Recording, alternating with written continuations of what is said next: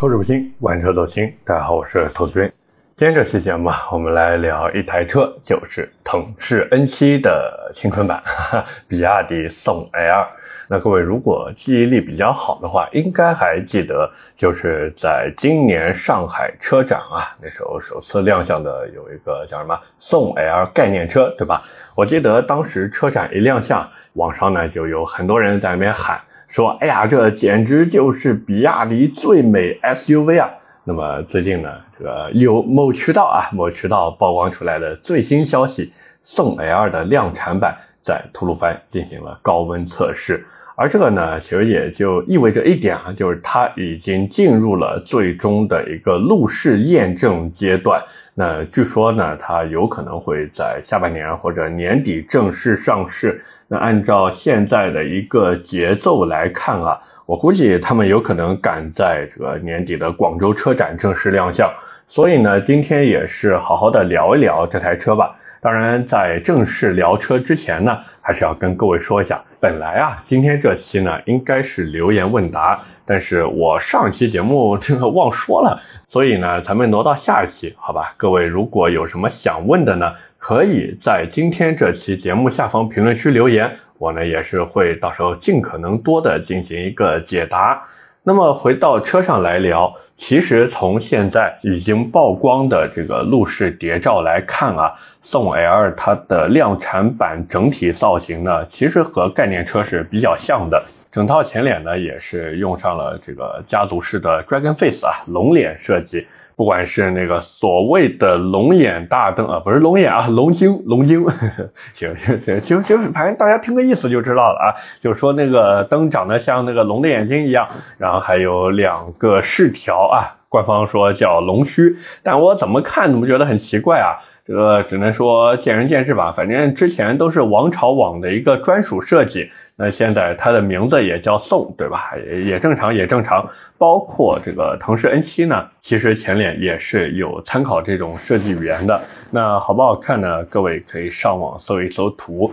只是我觉得吧，前脸的那两道龙须啊，有点画蛇添足。就是审美这种东西，大家也都知道是一件非常主观的事情，反正大家听着乐呵就好，好吧？那么到了车辆的侧面呢，整个车顶啊，它是有一点溜背的设计，车头呢，它的线条是往下压的，包括整个机盖的线条，这个哎，怎么看怎么像海洋网的那个设计语言，但是它的名字啊，宋 王朝王。那到了车尾，一个分段式的扰流板，这个造型看着还是比较拉风的。所以看来看去呢，其实这台车的整体外观设计啊，和概念车接近度还是比较高的。但是也有和概念车不一样的地方，就是路试车呢用的是一个实体后视镜，而不是概念车用的那个流媒体外后视镜。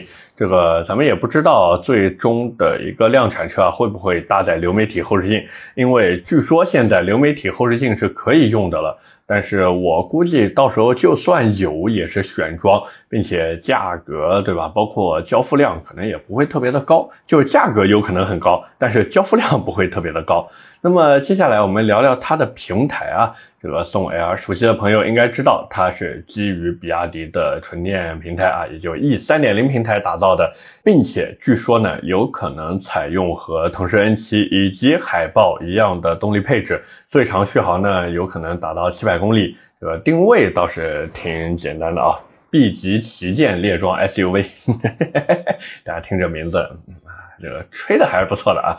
那么除了这个平台以外呢，像什么 CTB 电池车身一体化技术，这次也有搭载。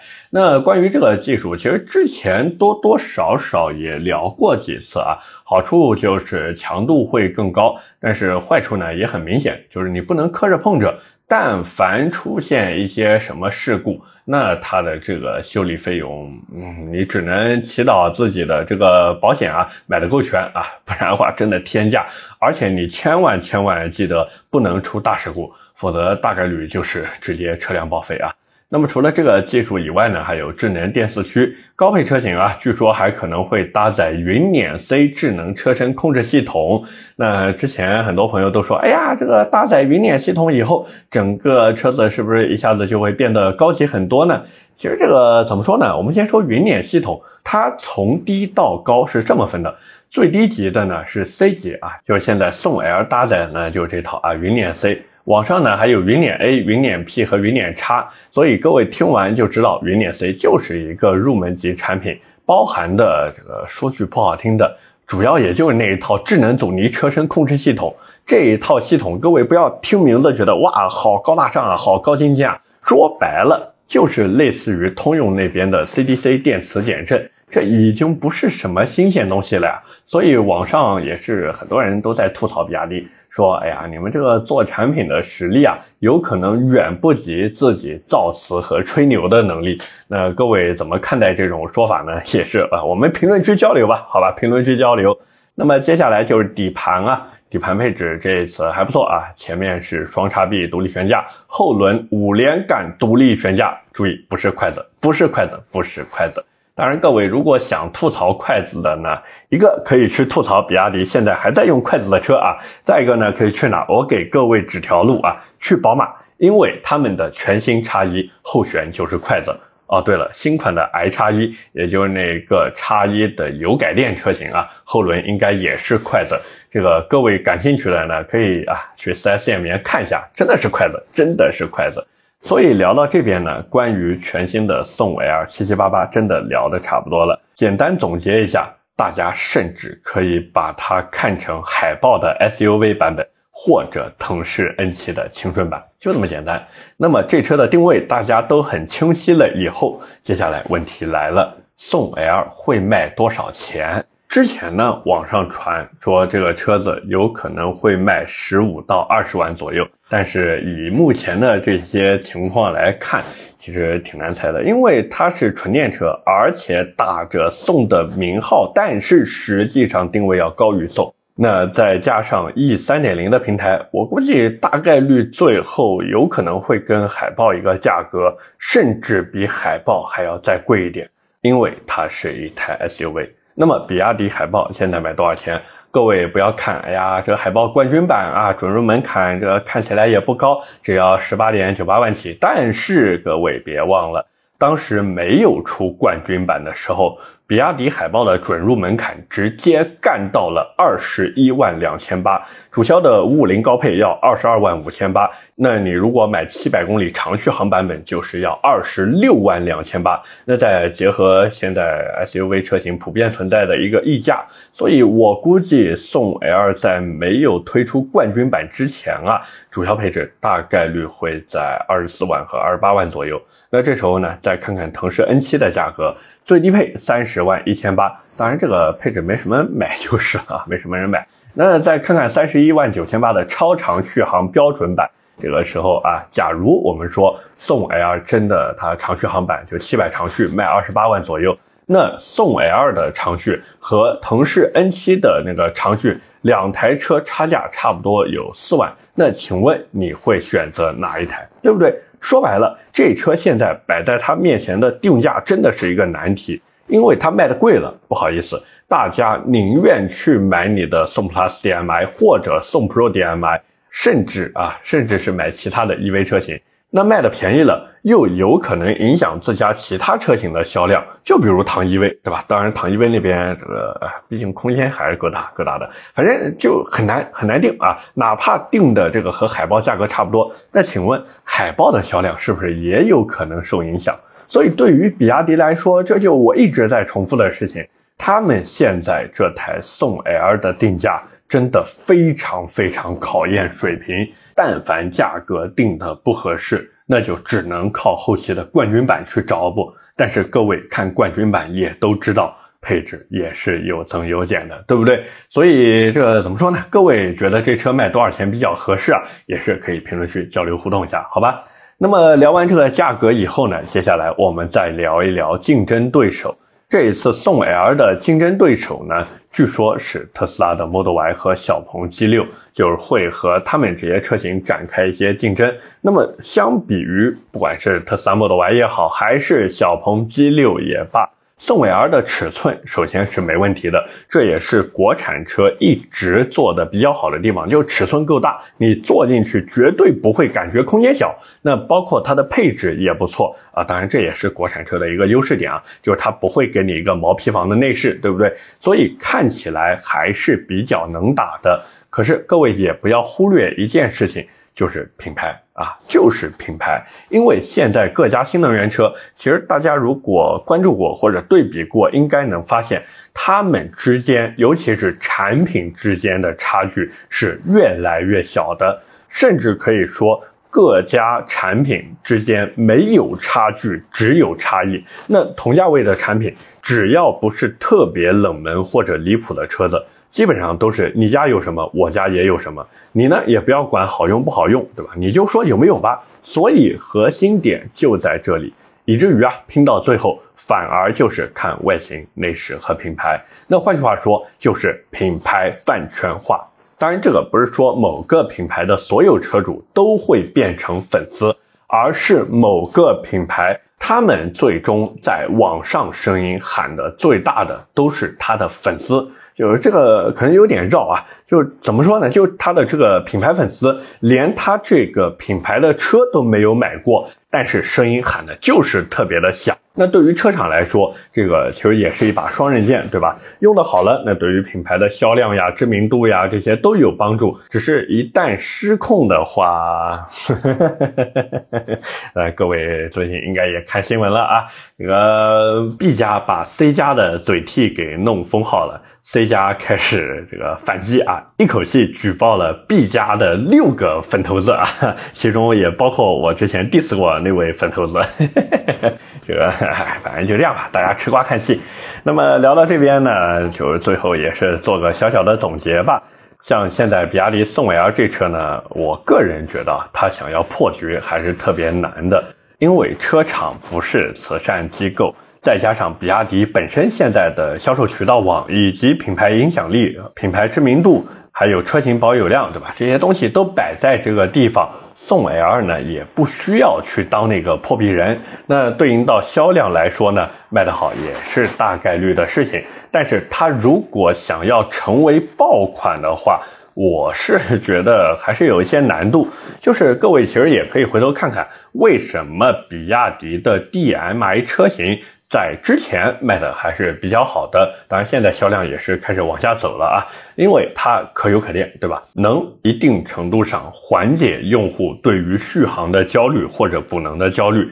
可是现在送 L。它是一台纯电车型，那再加上比亚迪，它本身就没有什么自己的充电桩，更多的呢还是依靠第三方的充电网络去覆盖，所以日常代步也许没什么问题。只是各位如果想要出个远门啊，还是有点难度。当然，这也不是比亚迪一家面临的事情，甚至可以说大部分做新能源纯电车的这个车企都要面临这样的问题。而对于我们消费者来说，咱们呢，也许可以期待一下车厂那边发发力啊，就是把这个专属充电桩越建越多啊，或者就是合作的充电站越来越多。但是更多的呢，还是要做好最坏的打算，就比如节假日出游的时候，在服务区为了充电大排长队，甚至大打出手，这个是我们在买纯电车之前必须要预料到的事情。但是不管怎么说，还是那句话。